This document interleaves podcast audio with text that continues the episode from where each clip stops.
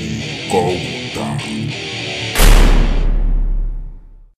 Vamos lá, abram suas Bíblias na carta de Paulo a Timóteo, a segunda carta de Paulo a Timóteo, no capítulo 2,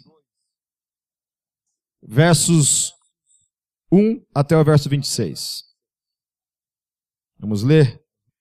Portanto, você, meu filho, fortifique-se na graça que há em Cristo Jesus, e as coisas que me ouviu dizer na presença de muitas testemunhas, confie a homens fiéis que sejam também capazes de ensinar a outros. Suporte comigo os sofrimentos, como bom soldado de Cristo Jesus. Nenhum soldado se deixa envolver pelos negócios da vida civil, já que deseja agradar aquele que o alistou. Semelhantemente, nenhum atleta é coroado como vencedor se não competir de acordo com as regras. O lavrador que trabalha arduamente deve ser o primeiro a participar dos frutos da colheita. Reflita no que estou dizendo, pois o Senhor lhe dará entendimento em tudo. Lembre-se de Jesus Cristo, ressuscitado dos mortos, descendente de Davi, conforme o meu evangelho, pelo qual sofro a ponto de estar preso como criminoso.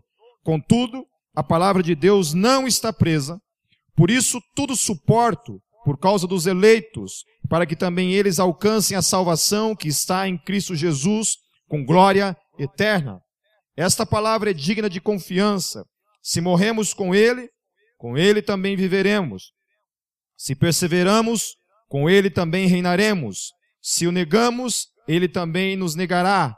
Se somos infiéis, Ele permanece fiel, pois não pode negar-se a si mesmo.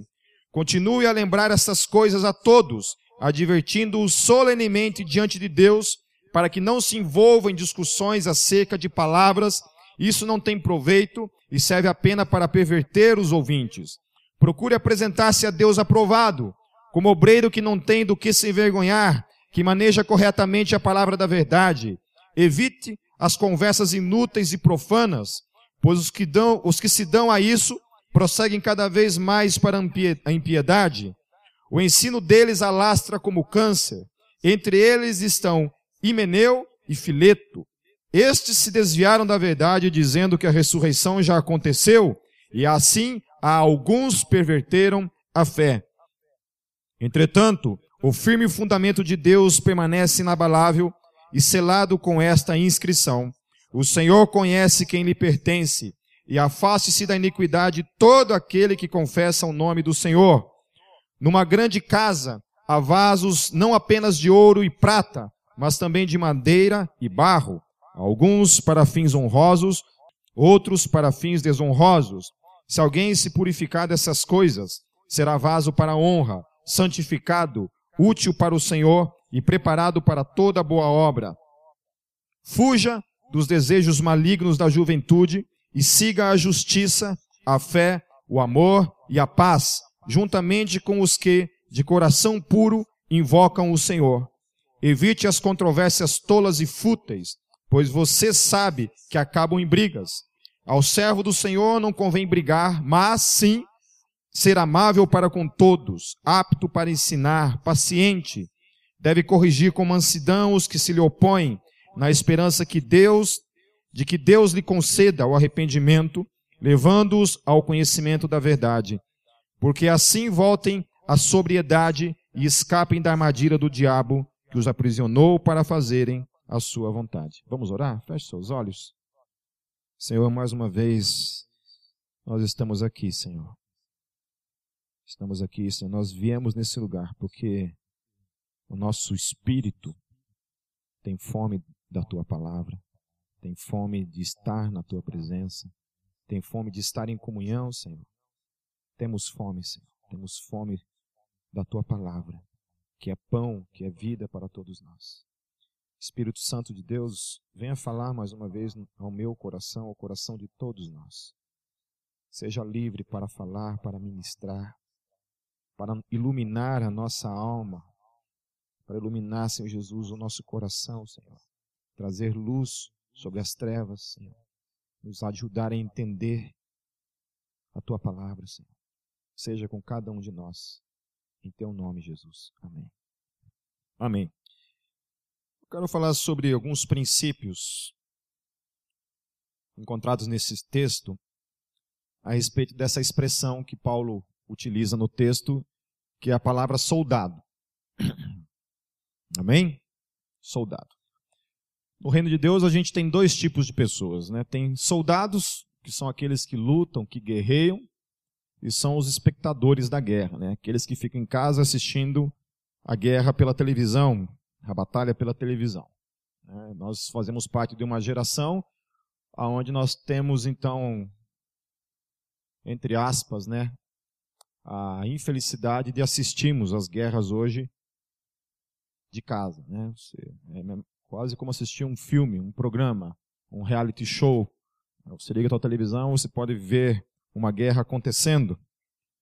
Acho que a primeira guerra televisionada que eu assisti se eu não me engano, foi a Guerra das Malvinas. Acho que foi a primeira que eu, que eu, que eu me. Primeira Guerra Mundial. Foi quando Israel foi levado para Babilônia. Acho que a primeira guerra que eu assisti foi a Guerra das Malvinas. Né? Guerra entre a Argentina e a Inglaterra. Gente pode ver. Depois veio lá a guerra do Iraque, a guerra do Vietnã acho que já passava algumas imagens, né? mas não era como, como foi depois. Quando aconteceu aquele, aquela tragédia lá do World Trade Center, e depois quando os Estados Unidos invadem o Iraque lá, e tudo, tudo aquilo a gente pode ver pela televisão. Né? Então, tem gente no reino que é assim, essas pessoas que ficam de casa assistindo, que não querem se envolver, não querem ir para a guerra, porque existe um preço que envolve a vida para todo aquele que se envolve com algum tipo de guerra. Né? Mas Paulo ele utiliza essa palavra soldado.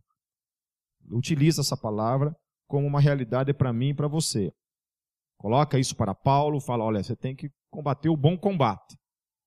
O bom combate. Eu e você fomos chamados para esse combate. Amém? Alguém acha que não foi chamado para combater? Foi chamado para assistir? Levanta a mão.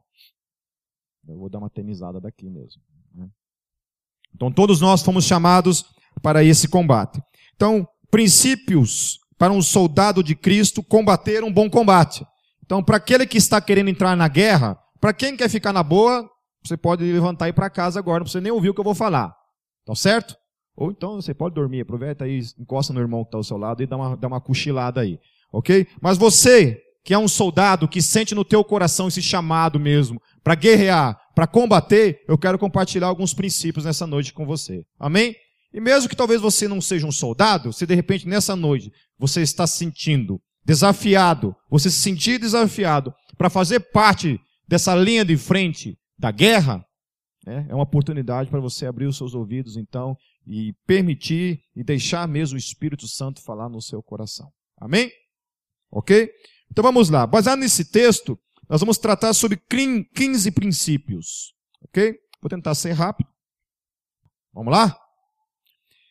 Primeiro princípio: se fortificar na graça de Cristo. Amém? Um soldado que está na linha de frente tem que se fortificar na graça. E nem, de nenhuma maneira se fortificar em algum tipo de legalismo. Nós estávamos conversando ontem aqui, no, hoje lá no Renovo, estava conversando com as mulheres lá no Renovo, e falando sobre isso. De quanta gente que era legalista, que se apegava em algum tipo de, né, de, de regra, de proibições, de certas coisas que não tem nada a ver com a palavra, mas são apenas coisas que tratam de questões externas, né? Que tentam de alguma forma transparecer um tipo de espiritualidade para aqueles que estão lá fora. Né? Transparece uma realidade que não é aqui dentro, porque todo o legalismo ele só serve para mascarar. Ele nunca trata, ele só mascara. Ele mascara uma realidade que é muito pior de alguma forma. Está lá dentro da gente e a gente se apega em algumas legalidades, alguns tipos de legalismo, para esconder esse tipo de coisa. Então a parte mais fácil de ser crente, talvez seja parar de pular carnaval, né? parar de ouvir música do mundo, né? Isso é fácil. Parar de fumar, para alguns é mais difícil, mas para a grande maioria é mais fácil. Parar de fumar um baseado, parar de cheirar, parar de assistir televisão. Eu sei que tem gente que ainda gosta de uma novelinha. Sei que vocês gostam ainda. Tem gente que gosta de uma novelinha. Não vou nem pedir para levantar a mão. Eu não quero passar vergonha aqui. Não quero me decepcionar. né? Mas no meu, na minha concepção, assistir novela é tão pecado quanto assistir Pânico, ok? Se dizer para mim, não, Pipe, não é pecado assistir Pânico. Falar, ah, não?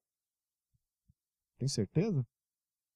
Depois você vem, me, me, me chama uma conversa e me dá a tua explicação para isso, então. Se não é pecado assistir Pânico. Ok? Certo? Eu tô, eu tô descobrindo uma coisa bem interessante, assim, sabe? Que eu tô começando a gostar de alguns pejorativos que esse mundo tem trazido sobre os pastores. Eu estou começando a me descobrir como uma pessoa que está começando a gostar de alguns sinônimos que estão sendo dados para os pastores hoje em dia. Por exemplo, eu estou adorando o fato de, de chamarem os pastores de fundamentalistas. Sério mesmo, eu estou começando a gostar dessa palavra.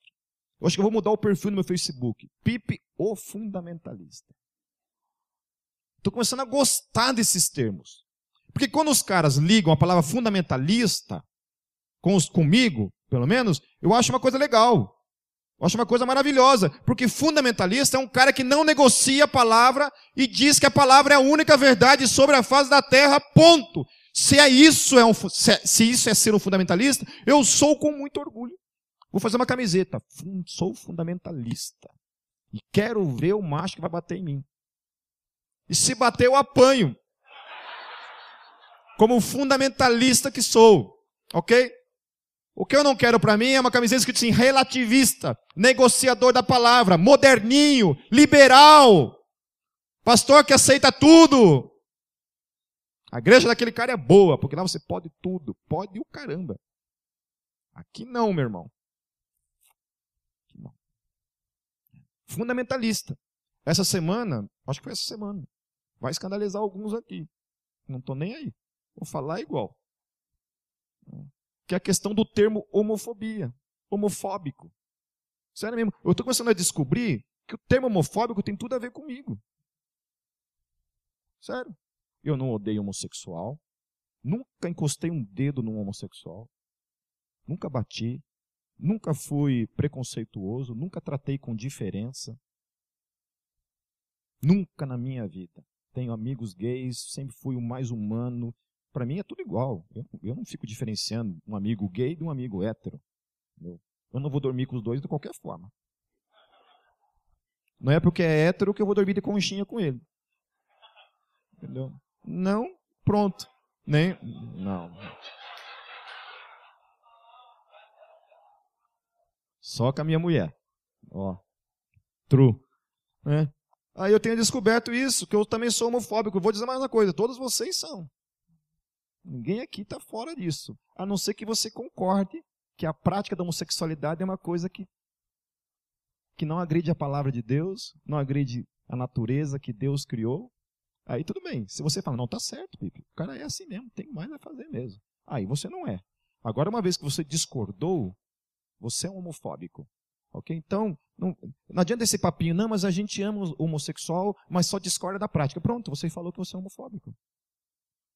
Você é um preconceituoso, porque você existe um preconceito em você que não aceita a homossexualidade como uma prática normal, por mais que você ama o indivíduo. Amém? Tá certo? Então eu estou dizendo para você que quando eu falo essa questão da homofobia, eu não estou dizendo que eu odeio, que eu bato, que eu persigo, que eu tenho raiva, alguma coisa desse tipo. Só estou dizendo que, no quesito a negociação da palavra, então, já que é assim, então, então eu sou. Então eu sou fundamentalista, sou careta, sou conservador. Essas palavras eu estou descobrindo que elas não são pejorativas, por mais que tento colocar, que tem tudo a ver comigo e com você. A palavra diz o seguinte: que por causa do meu nome vocês serão o quê? Perseguidos. Nunca houve na palavra de Deus alguma mensagem para mim para você de que o mundo ia amar você, ia gostar de você, ia achar você legal, que ia concordar com a sua ideia. Nunca houve isso na palavra. Do contrário, você vai ser perseguido, vai ser odiado por causa do meu nome. Por causa do evangelho, você vai ser odiado. Então, vem em mim. Se a palavra diz que não vão gostar de mim, como que você faz para negociar isso? A única forma das pessoas gostarem de você é você negociando. Você tem que negociar. Negociar a tua família, negociar os teus valores, negociar a tua fé, negociar os absolutos da palavra. Aí sim o mundo vai te aplaudir. Aí o mundo vai achar legal você. Ok? Então a primeira coisa é se fortificar na graça. Você precisa estar muito forte na graça. Entender perfeitamente a graça para você estar na linha de frente. Porque só um homem cheio da graça é capaz de encarar um combate frente a frente. Cheio da graça. Amém? Ele entende que ele é salvo pela graça, que não há nada nele de bom, que tudo que há de bom nele vem do Senhor, que é a graça dele que te sustenta, é a graça dele que te salva. Aí, meu irmão, uma vez que você entendeu isso, por mais que você cometa erros, você se perdoa e você continua em frente. Agora, o legalista não consegue. Uma vez eu estava dando uma aula na Jocum, já que tem Jocumeiro aí, eu vou falar. Estava dando uma aula na Jocum, eu citei lá o Caio Fábio, falei umas coisas que o Caio Fábio disse, eu achei muito legal, assim, né? Mas tem umas coisas boas do Caio Fábio. Aí o cara ligou, o cara levantou na hora e falou assim para mim assim: Quem? Caio Fábio? Aquele adúltero. Eu falei: É, esse mesmo.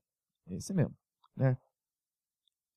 Depois eu descobri que esse cara que falou isso foi para uma viagem aí, engravidou uma menina. Né? É isso que eu estou falando para vocês sabe? Neguinho que fica falando essas coisas assim, sabe? Olhando para os outros de cima de maneira legalista, está encobrindo alguma coisa. Pode apostar. Pode apostar que esse cara está devendo. Esse cara no secreto dele, ele é podre. Ele é sujo. Sabe? O homem que não sabe lidar com os outros com graça e amor e misericórdia e é carrancudão, legalistão, sabe? Que vê o Satanás em tudo que é coisa. Esse cara está devendo. Esse cara é assim com o diabo. Amiguinho do diabo. A segunda coisa é investir em legado, fazer discípulos. É isso que Paulo fala lá no versículo 2. Ele fala: E as coisas que me ouviu dizer na presença de muitas testemunhas, confie a homens fiéis que sejam também capazes de ensinar aos outros. Legado é tudo. Amém? A palavra diz o quê? Ide por todo mundo, pregar o evangelho a toda criatura e fazendo o quê? Discípulos. Discípulos. Discípulos. Todos vocês têm sido chamados para fazerem discípulos. Fazer discípulos não é dom ministerial, gente. Fazer discípulos não é para qualquer um, não é para alguns. Fazer discípulos é para todos, sem exceção. Todos nós fomos chamados para fazer discípulos. Amém? Todos nós fomos chamados para discipular, para criar, para dar, para abraçar, para cuidar de alguém. Amém? Certo? Os discípulos falaram: Senhor, né, Jesus olha para eles e fala assim: Olha, a seara é grande, mas tem poucos ceifeiros, porque muita gente não se entende, não se vê como chamado para pregar o evangelho para fazer discípulos. Faça discípulos. Prega o evangelho. Invista na vida das pessoas, mas faça discípulos. Não passa essa bomba para minha mão. Não chega assim, Pipe, ó, evangelizei um cara, tem como você discipular ele? Não! Discipula você, infeliz. Como eu fazia com todos os caras que eu gerava em Cristo. Todos os caras que se convertiam, eu discipulava. Vamos lá. Vamos caminhar junto. Vamos orar junto. E andar junto mesmo. Dormia junto. Cada um na sua cama, mas dormia junto. Jamais de conchinha. Ó, ó. Mas estava lá. Faça discípulos. Então, invista em legado. Invista em fazer discípulos. Amém? Então, vá para o combate, mas vá com a sua consciência. Amém? Vai lá. Investe, mas vai com essa consciência. Olha, se apegue na graça e vá nessa luta para fazer discípulos, gerar outros em Cristo Jesus. Sabe, o dia que você pregar o evangelho para alguém e essa pessoa vir a Cristo, e você poder orar com essa pessoa, ter a vida dessa pessoa transformada, você vai ter a sensação mais maravilhosa que alguém pode ter na vida. É maravilhoso. Você gerar filhos em Cristo Jesus. A terceira coisa é suportar os sofrimentos como soldado em guerra. Lá no versículo 3 diz isso. Suporte comigo os sofrimentos como bom soldado de Cristo Jesus. Outra coisa que tem a ver com o bom combate, com o bom soldado, com o soldado de Cristo é isso. Soldado de Cristo é macho. E as mulheres também. Soldado de Cristo encara o sofrimento, enfrenta, suporta os sofrimentos por causa daquele a quem ele serve. Então, quando Paulo já começa a falar esse negócio de sofrimento, significa o quê? Que se você está indo para a linha de frente, o que, que vai ter? Sofrimento. Amém? Quando você vai para a guerra, tem o quê? Tiro, granada, bala para tudo que é lado. Não é isso? Não tem lá para tudo que é lado? Certo? Tem gente que volta sem perna, sem braço. Tem gente que nem volta, fica por lá mesmo. Não é isso? Então suporte os sofrimentos como soldado de Cristo. Amém? Então é isso, me apego na graça. Cheio da graça. Consciente de que vou fazer discípulos. E disposto a enfrentar os sofrimentos que o ministério, que esse chamado tem para a minha vida. Quarta coisa, não deixe a vida civil te roubar do alvo. Tem gente que é o seguinte, cuidado com esse namorado que você está no teu lado aí, que não quer saber nada de Deus na vida dele. Que ele vem na igreja só por causa de você. O dia que você casar com ele, ele nunca mais pisa na igreja. Nunca mais ele quer saber de Deus na vida dele. Ele só está, ó, de Miguel pro teu lado. Sério mesmo. Tem gente que casa, acaba o ministério. Tem gente que vai para a faculdade, acaba o ministério. Sabe quantas pessoas nós perdemos aqui nessa igreja por causa de faculdade? O cara se envolve na vida civil dele, ele esquece o reino de Deus. Ele não quer saber mais do reino de Deus. Ele acha que faculdade é tudo na vida dele. Eu gostei muito de um amigo meu que esses tempos chegou para mim e falou assim: Olha, fechei a faculdade, porque estava trabalhando a minha vida com Deus. falei: Isso aí, cara. Isso aí. Minha família toda está brava comigo. falei: Isso aí. Eu não estou incentivando você a largar da, da, faculdade, mas se a tua faculdade está sendo uma, um tropeço na sua vida, te roubando de Deus, chute ela em nome de Jesus. Chute ela em nome de Jesus, porque esse negócio de curso superior, curso superior, curso superior, meu irmão, essa mensagem que o mundo está lançando sobre mim e sobre você, isso é uma mentira. Os homens que mudaram a história têm pouco a ver com curso superior. E tem a ver com atitude, com vida, com caráter. Eu não estou dizendo que você não pode fazer uma faculdade, faça-o, em nome de Jesus. Meu filho desejava, eu falo para ele assim, faça se quiser, filho. Se não quiser, vire pastor.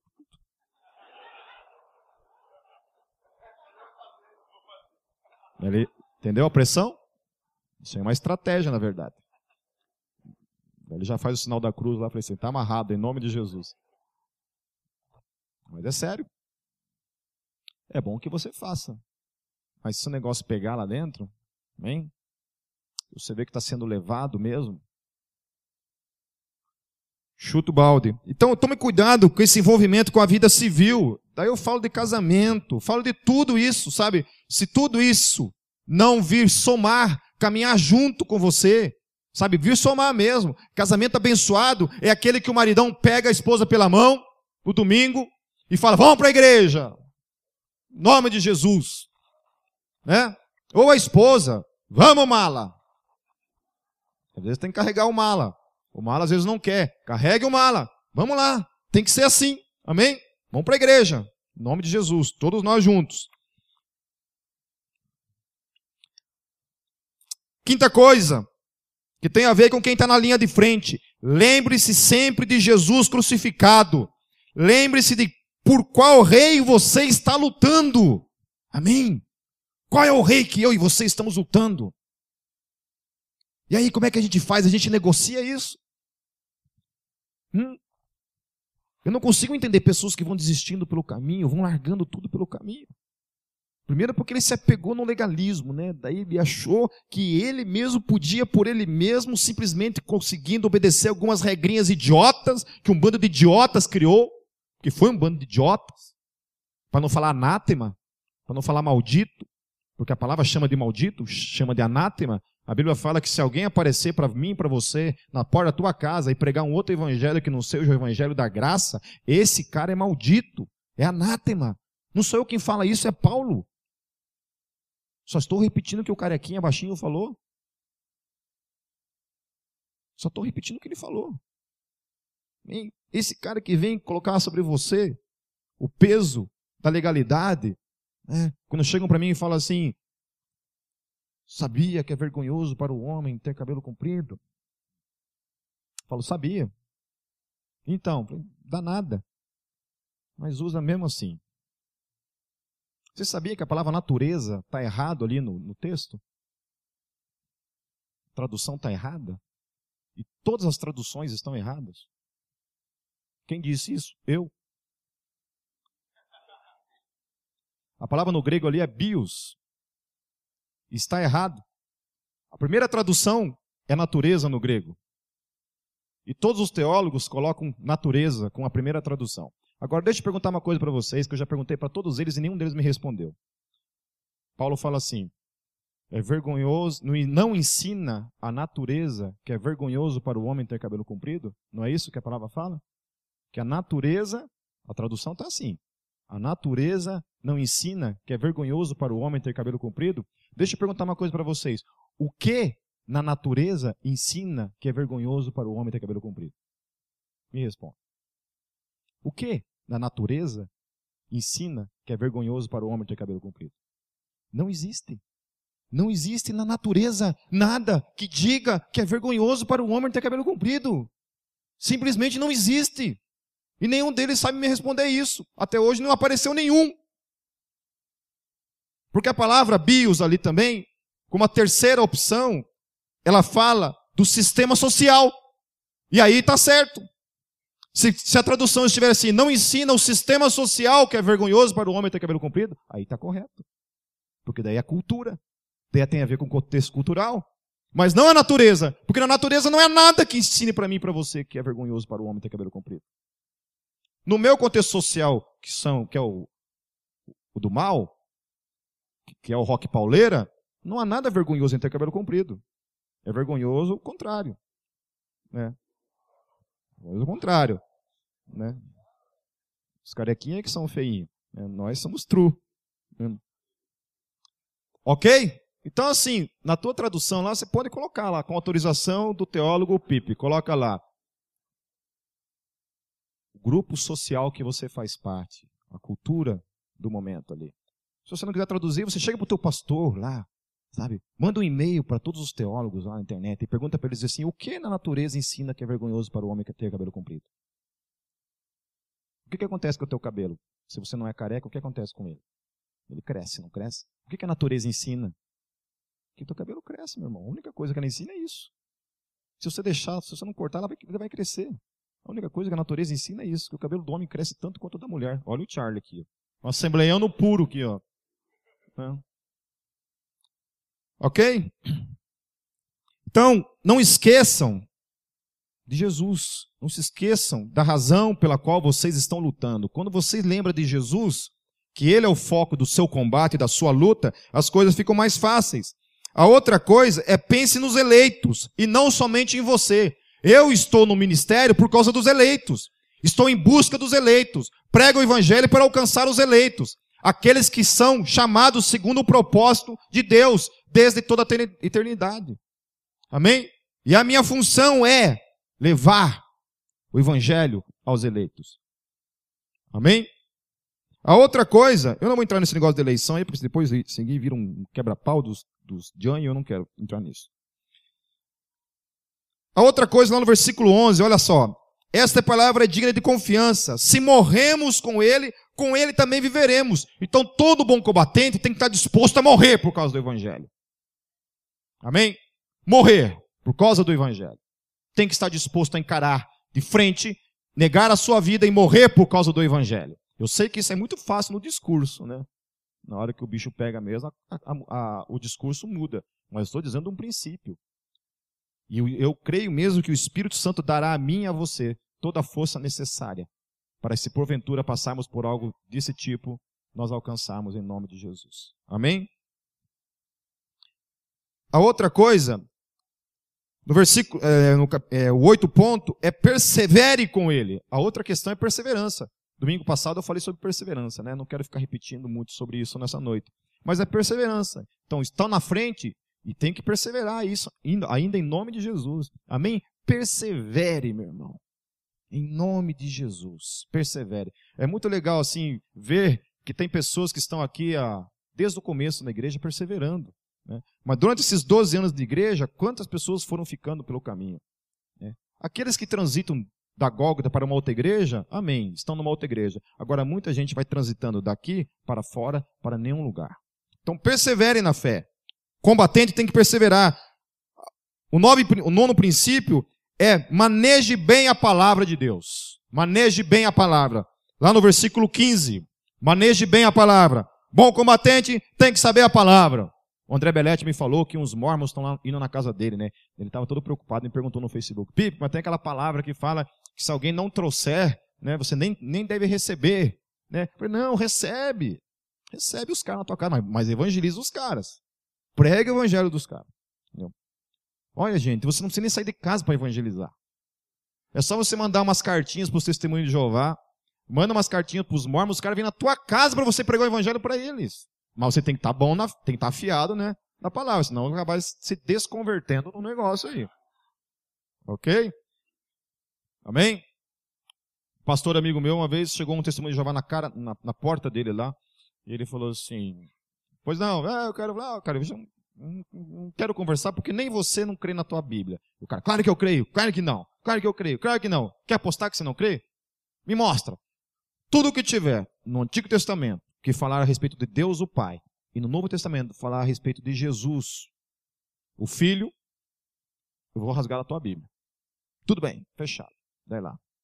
Antigo Testamento, Salmo 23, o Senhor é o bom pastor, nada faltará. Pum. Novo Testamento, Jesus é o bom pastor. Jogou fora. E assim vai. Rasgou, rasgou umas 30 folhas da Bíblia do cara. Amém? Tá afiado. Eu tinha um estudo na minha Bíblia assim que era como enfrentar testemunho de Jeová. Tinha assim, ó. Eu era seco. Era doido para os caras me apareceram na minha frente. Tem uma igrejinha ali perto do Guadalupe agora que está dizendo que Jesus, que, que Deus é mãe, não é pai, é mãe. Grandes diferenças, né? Nossa, isso vai mudar a minha vida, né?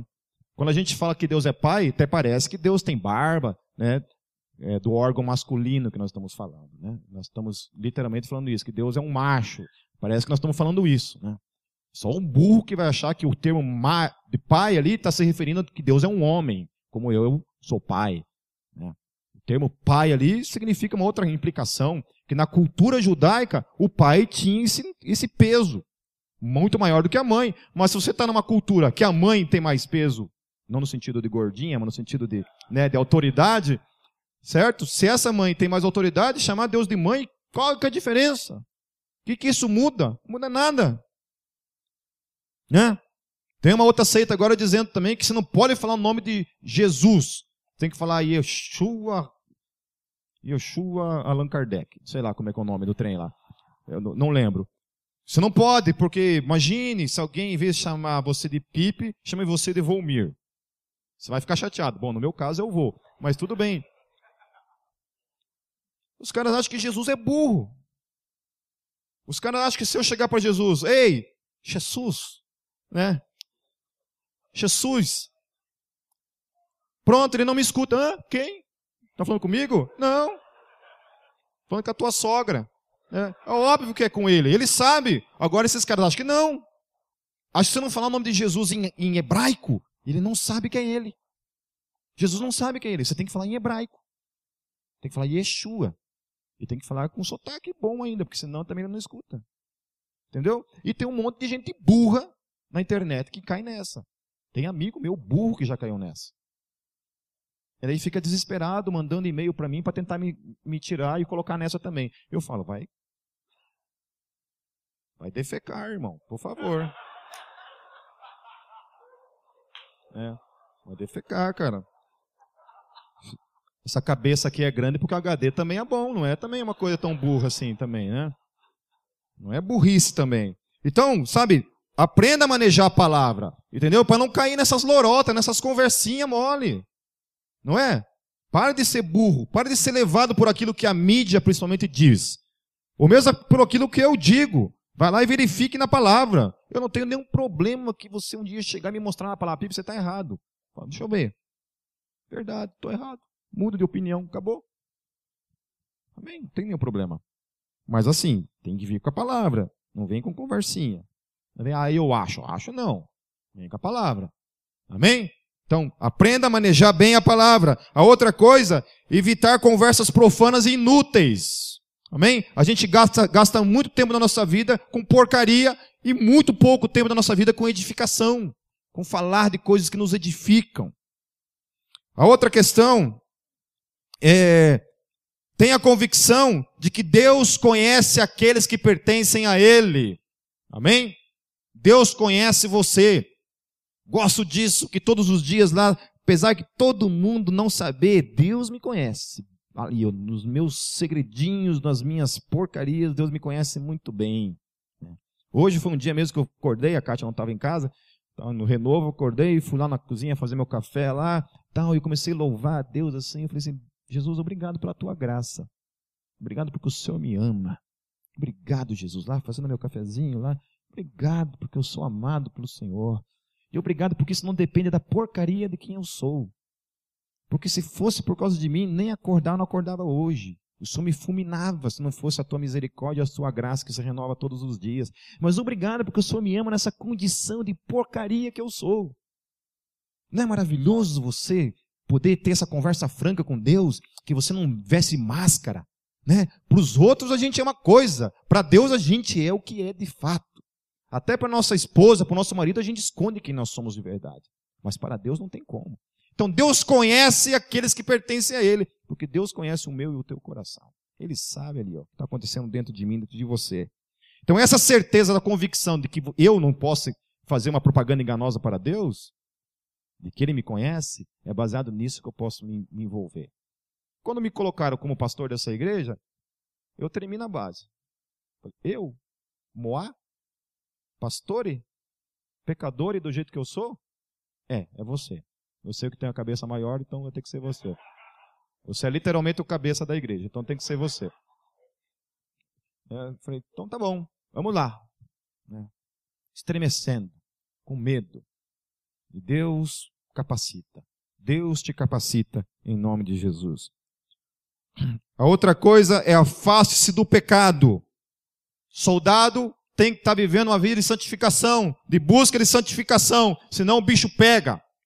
O cara sai, vai para frente do ministério, vai encarar o diabo de frente, aí de repente a vida dele começa a virar uma desgraça, ele começa a apanhar de Satanás todos os dias e não entende por quê. Porque está vivendo uma vida de pecado.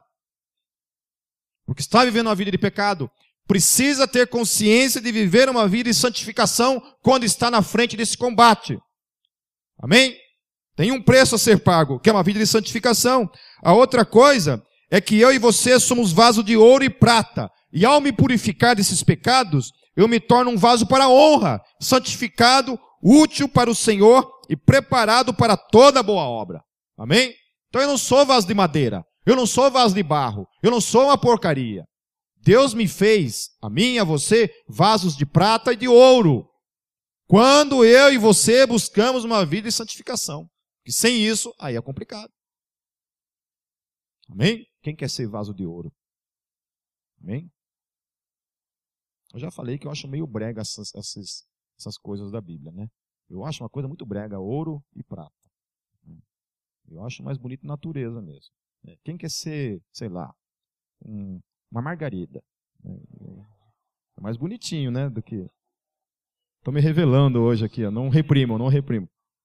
Até o final do culto eu saio do armário. Vamos lá. Estou quase terminando.